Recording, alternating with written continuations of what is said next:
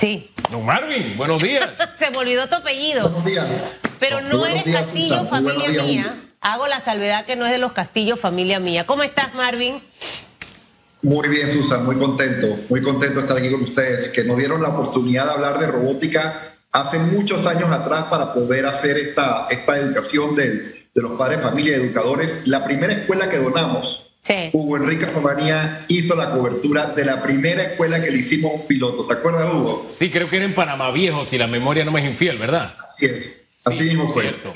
Bueno, espero que eso nos haga eh, honor para tener una participación muy especial cuando la ceden las Olimpiadas. Coberturas exclusivas, entrevistas exclusivas, todo eso, Marvin. Totalmente, anótelo, totalmente. anótelo allí. Mire, ¿qué representa esto para, para Panamá? A veces los panameños no entendemos que el mundo cambió. La pandemia nos dejó evidenciado que la tecnología eh, fue nuestra mano derecha para poder sacar adelante muchas cosas. Estados Unidos, que, tiene muy fuerte de- desarrollado el tema de las STEAM, eh, puso en práctica muchas cosas y definitivamente que debemos prestarle atención a este tema. Y el que, porque esto ha ido como paso a paso, ¿no? El desarrollo de las STEAM, eh, eh, ir cambiando un poco el patrón. De hecho, ya vemos el ITSE, una escuela tecnológica en Panamá. Nos estamos eh, ya, gracias a Dios, enfocando en lo que es importante en este momento en el mundo. Y que ahora este paso a paso, las donaciones en las escuelas, la implementación de las STEAM, eh, es una parte fundamental. Y por otro lado, el traer esas Olimpiadas a Panamá, para que en la perspectiva nos las puedas poner esta mañana ambas cosas y que hagamos conexión los que no, quizás no entienden este tema. Bueno, mira, eh, esto es un momento de inflexión en la educación panameña y en el país. Ayer escuchaba una, una consultoría de McKinsey en donde mostraban que la inteligencia artificial a los países que más iba a afectar iban a ser a los de Latinoamérica, porque no estaban preparados en la ciencia, tecnología, y matemáticas y no tenían esa preparación y ese conocimiento en todo lo que es programación. Traer unas Olimpiadas de Robótica Mundiales a Panamá en el 2023 significa que nosotros tenemos dos años para incentivar a nivel de las escuelas nacionales, a nivel de los centros educativos públicos, la creación de los clubes de robótica, la creación de los clubes de STEAM, de matemáticas, de ajedrez, de astronomía, de ciencias eh, aeroespaciales, para que los estudiantes que se sienten atraídos hasta esta, hacia estos eh, tipos de educación, a estos tipos de conocimientos, se puede- puedan tener un lugar donde se les nutra este interés. Eh, yo les pongo este, este ejemplo. Imagínense ustedes que de cada una de las 3.000 escuelas del país, entre 25 y 30 estudiantes quieran venir y quieran hacer esto- seguir estas carreras en educación STEAM. Estaríamos hablando de 90.000, 90.000 programadores, 90.000 científicos, 90.000 estudiantes, ingenieros que estarían dando una capacidad al país para que se establezcan en Panamá todas estas empresas de tecnología. Muchas veces hablamos de por qué se instaló en Costa Rica eh, eh, una empresa de tecnología, por qué lo hizo en Colombia. De hecho, en el programa muchas veces lo hemos hablado también. Eh, ¿Por qué? Porque no hay la mano de obra calificada. Y este es un punto de inflexión, porque al tener unas Olimpiadas Mundiales de Robótica, captamos la atención de los padres de familia, captamos la atención de los estudiantes y de los docentes y las autoridades para que esto se pueda diseminar en todo el sistema educativo. Hombre, para un país como el nuestro, comenzar a hablar de un tema que no forma parte de la jerga del día a día y que también es en positivo, porque si usted se mete a las redes, por lo menos Twitter, que es una red más que social, antisocial, si usted se mete en ciertas redes, hablar de ciertas cosas, de ciertos temas, como que no tenemos la preparación para hablar, como decimos en casa, tú no estás preparado para hablar de ese tema, ¿verdad? Entonces, eh, de pronto aparece usted, aparece con este asunto de la robótica.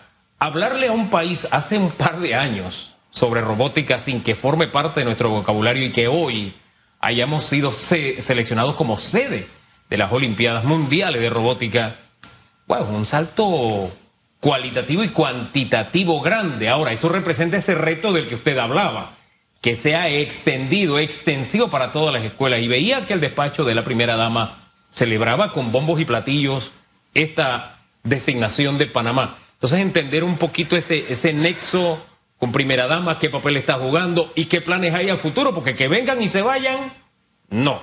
Esto debe ser como, mire, hay gente que ignora que, por ejemplo, el gimnasio Roberto Durán era el nuevo Panamá y el Romel Fernández era el Revolución y, que ahí había una villa olímpica porque aquí hubo un encuentro de deportistas centroamericanos y del Caribe, ¿verdad? O panamericanos, no recuerdo bien en este momento, alguien me ayudará. Lo que quiero decir es que esto nos debe dejar algo que a futuro digan, esto está desde las Olimpiadas de la Robótica en Panamá. Son varias cosas en una, don Marvin. Bueno, mira, con respecto a la relación con la primera dama, eh, recordarás que tenemos siete años haciendo las Olimpiadas Nacionales de Robótica, básicamente con las uñas. Eh, ustedes nos dieron la oportunidad para que, y Susan siempre llamaba, de hecho Susan llamó por teléfono a varios, a varios empresarios para que nos ayudaran, nos dieran patrocinios para llevar esto adelante.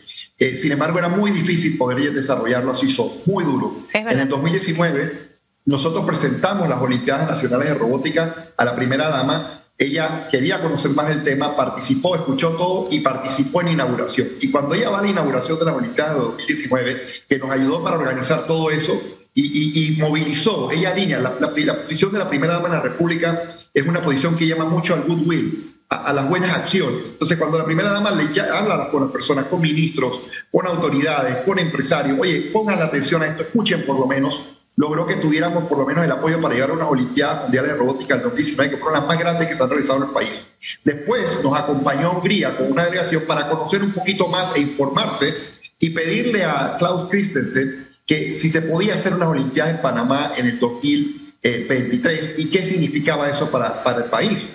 O sea que ella ha seguido todo este proceso. Después en el 2020 eh, la postulamos para embajadora a las STIP de las Américas de la OEA, de, la Fundación Panamericana para el Desarrollo, y en un congreso de primeras damas invitó a las primeras damas para que conocieran este tipo de educación, vieran lo que Panamá, Fundestim y otras organizaciones estaban haciendo, y ahora con todo, y, acompañó todo este proceso, cuando se anunció que Panamá iba a participar de finalista con Turquía y había que llenar todos los requisitos, eh, como yo siempre digo, es la voluntad del señor presidente le dijo al presidente, escucha lo que estamos hablando, mira lo que se está hablando de Olimpiadas de Robótica, ¿qué opinas? Y el presidente, en medio de la pandemia, en el momento más crítico, donde los hombres nada más podíamos salir los jueves, Hugo, no sé si te acuerdas, yo le pregunté al señor presidente, ¿ustedes consideran que debemos seguir con esta solicitud?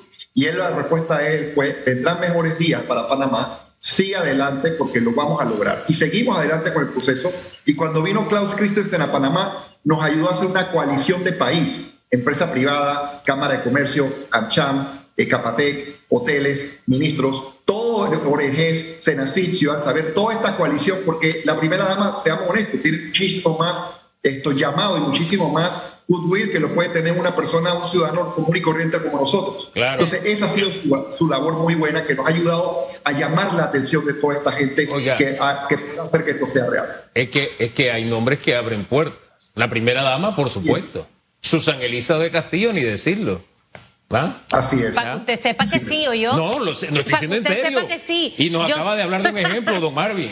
Ahora, ¿qué va a ocurrir? Hugo y Marvin, que qué triste que tenga que a veces ser así, es cuando no tenemos visión.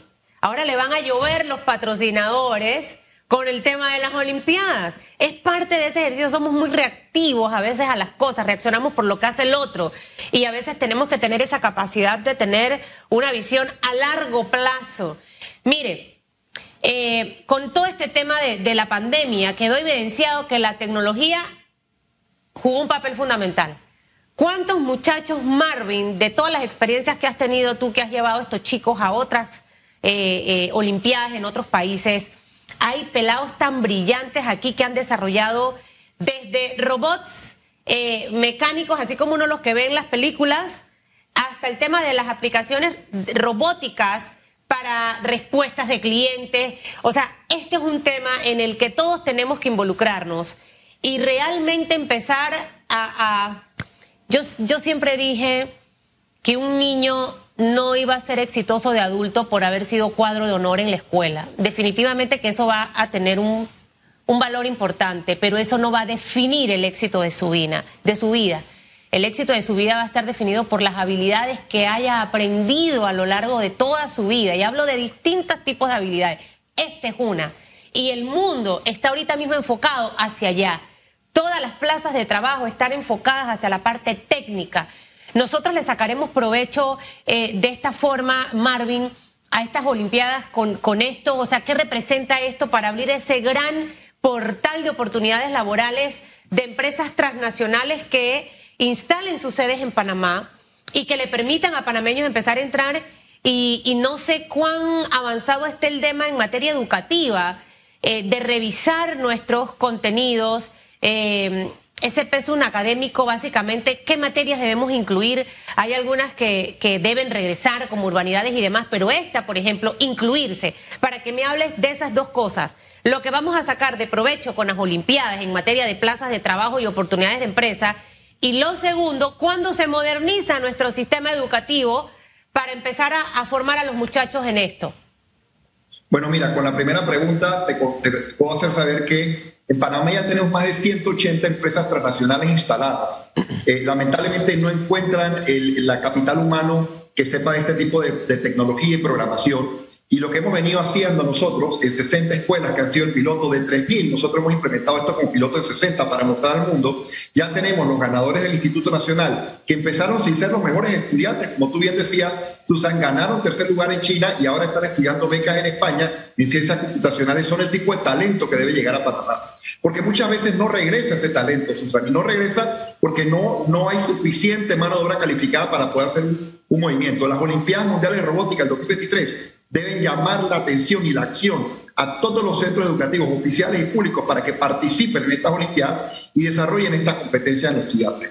Con respecto a lo que viene siendo el Ministerio de Educación, te puedo decir que eh, ya se aprobó la ley 456, que es la de equidad digital. Esta ley que eh, propuso la ministra de Educación y se aprobó en la Asamblea hace el primer paso para poder dar conectividad a los centros educativos que han sufrido muchísimo durante la pandemia por no tener conectividad a los estudiantes y no tener los equipos eh, digitales y el gobierno nacional, a través del 456, proveerá de computadoras y tabletas a todos los estudiantes del sistema nacional. Pero dentro del contexto educativo, lo que toda la transversabilidad de, este contenido, en diciembre se está presentando la Ley de Educación para el Desarrollo Sostenible. Y en esta ley esto, estamos nosotros directamente con la ministra de Educación implementando la educación STIP en forma transversal. No es que tienen que meter una nueva materia, Susa. Las STIP son ciencias, tecnología, ingeniería, arte y matemáticas y aprendizaje basado en proyectos con el juego. Ya está implícito en las materias que tú tienes. Lo que significa es que durante el proceso educativo vas a hacer proyectos para resolver problemas y lo vas a hacer utilizando principalmente la tecnología, la robótica como juego para que los niños puedan adquirir estas, estas experiencias adicionales y habilidades del siglo XXI y sobre todo porque estamos frente a una nueva revolución, la revolución 4.0. Marvin, te interrumpo porque es cierto lo que dices, pero necesitamos llevarlo eso a los hechos en realidad. Son pocas escuelas en Panamá las que desarrollan en la Semana de la Ciencia y Tecnología iniciativas para que los estudiantes puedan hacer proyectos en, en esta rama. Y te lo digo porque la escuela en la que estaba mi hijo aquí en Panamá, desde que estaba chiquitito, todos los años, yo vivía los experimentos. Pero ¿por qué esto no lo hacemos en todas nuestras escuelas? No tiene que estar solamente en algunas, tiene que estar en todas y que sea parte en realidad dentro de los planes de estudio al momento de que yo diseño mis ocho meses de, escuela eh, en ciencia, matemática, qué tipo de proyectos voy a involucrar para empezar a desarrollar esas habilidades en los muchachos. Y me atrevería a ir un poquito más. Cuarto, quinto y sexto año empezar a formar esos pequeños grupos para que cuando los chicos lleguen a sexto, ¿qué vas a estudiar? Derecho, ¿qué vas a estudiar? Periodista. que No, ya hay que cambiar el chip, pero tenemos que prepararlos para que la gente a la matemática le tiene su tema. A mí me costó que mi hijo le encontrara el clic, gracias a Dios, con un profesor y está estudiando, imagínate, ciencias y lleva eh, A en matemáticas ahora que está estudiando. Entonces, es la manera en la que le presentamos las cosas a los muchachos y ahí es donde creo que hay que hacer el énfasis importante para lograr ese cambio significativo y que esas 180 empresas no se vayan a buscar talento a otro lado o se vayan de Panamá porque no lo tenemos aquí. Susan, efectivamente tú tienes toda la razón. No todas las escuelas en Panamá hacen las ferias científicas y las ciencias y los clubes.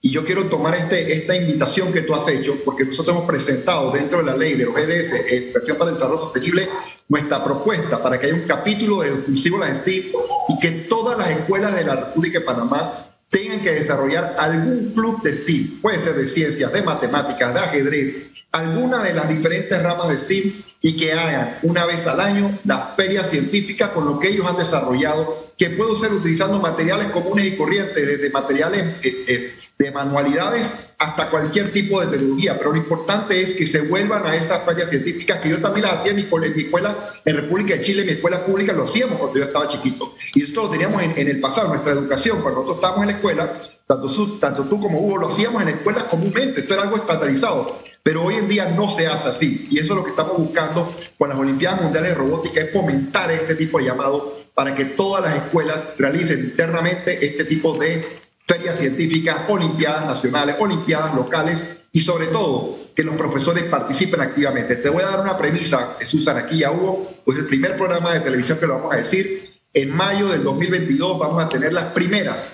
Olimpiadas Nacionales de Robótica de profesores, de docentes.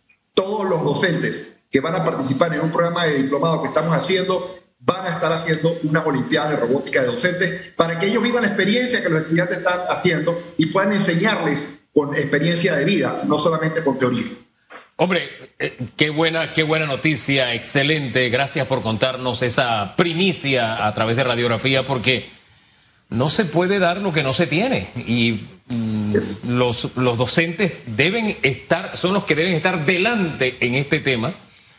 Bueno, eh, la educación nuestra, pero bien, vamos a ver lo positivo. El paso, va en la dirección correcta. Ahora hablemos de la, de la Olimpiada en sí, hablemos de fecha, hablemos de cómo se desarrolla. En, disculpe, como decía el filósofo Cantinflas, la, falta de ignorancia, pero eh, también en las Olimpiadas de Robótica hay, hay eh, antorcha, no sé, ustedes descríbanos qué va a pasar en Panamá, cuántos nos van a visitar, en fin.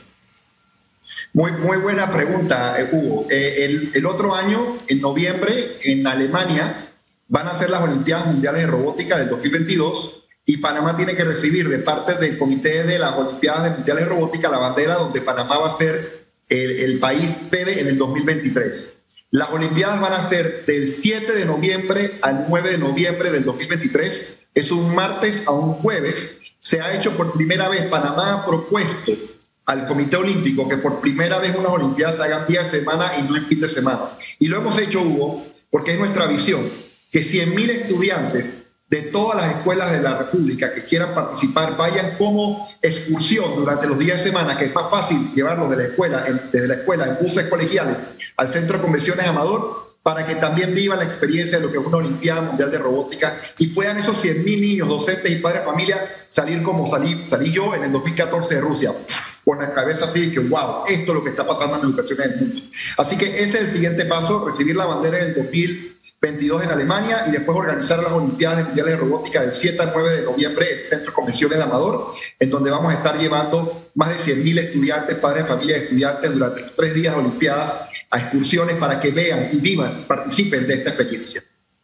Bueno, yo creo que esa es una gran noticia. Eh, 6.000 estudiantes, wow, a nivel de... 100.000. ¿Cuánto? 100.000. 100.000. 100.000. Ah, yo escuché el, el centro de convenciones tiene 20.000 personas de capacidad. Vamos a llevarlos en diferentes horarios, eh, como eh, entran y van saliendo y van entrando. A nivel nacional, vamos a tener estudiantes de la comarca de Gunayala. De la comarca, exacto. Ahora, eh, los países que nos visitan, lo que esto va a impactar económicamente y cómo prepararnos para sacarle el billullo a la cosa, más allá del tema educativo, que económicamente también el país reciba un impacto positivo de estas Olimpiadas. Bueno, mira, este es un tremendo negocio para el país.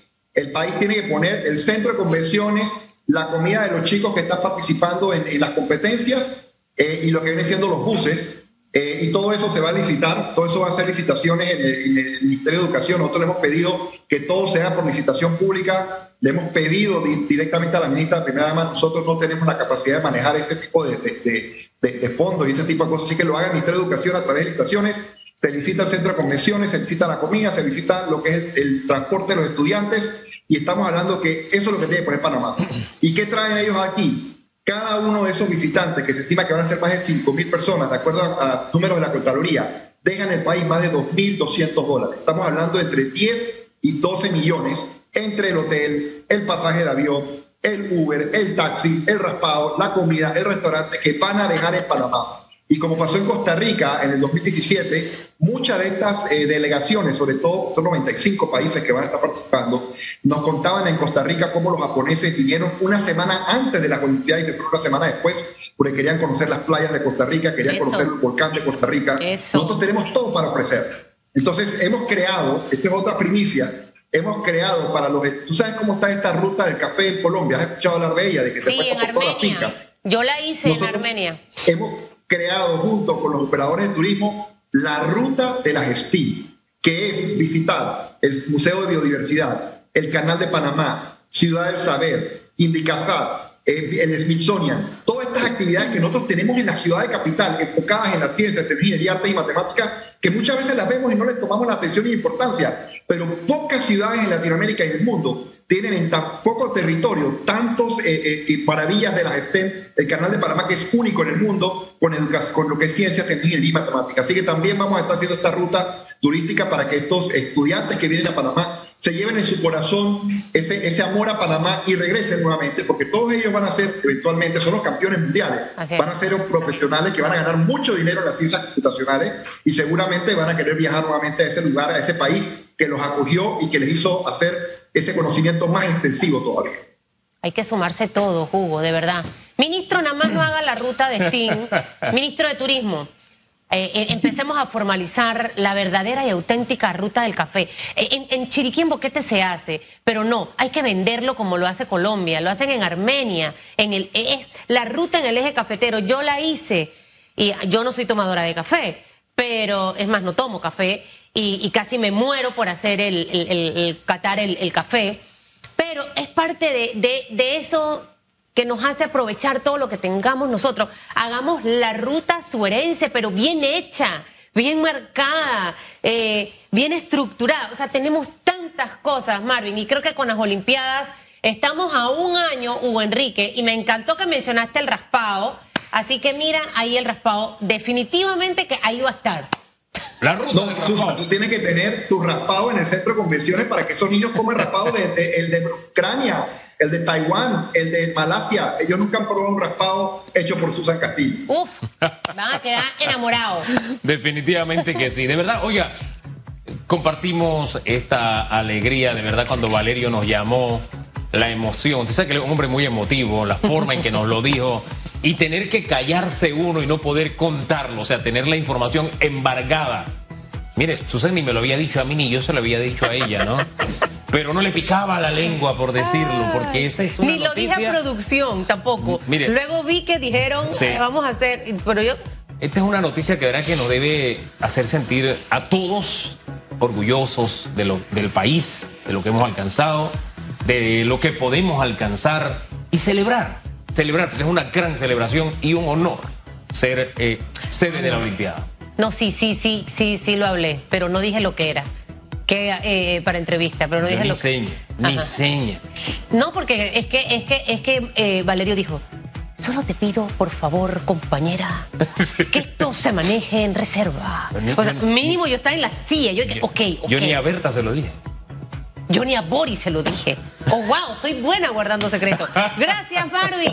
Excelente noticia. Prepararnos para las Olimpiadas y los papás a dejar que los pelados eh, se involucren en todo. Usted lo ve ahí con un par de cables haciendo una cosa con algo que se dañó. Déjelo. Esa es la forma de, que empiecen a desarrollar muchas de estas eh, iniciativas tecnológicas. Gracias, Marvin. Hasta luego. Gracias por estar con nosotros.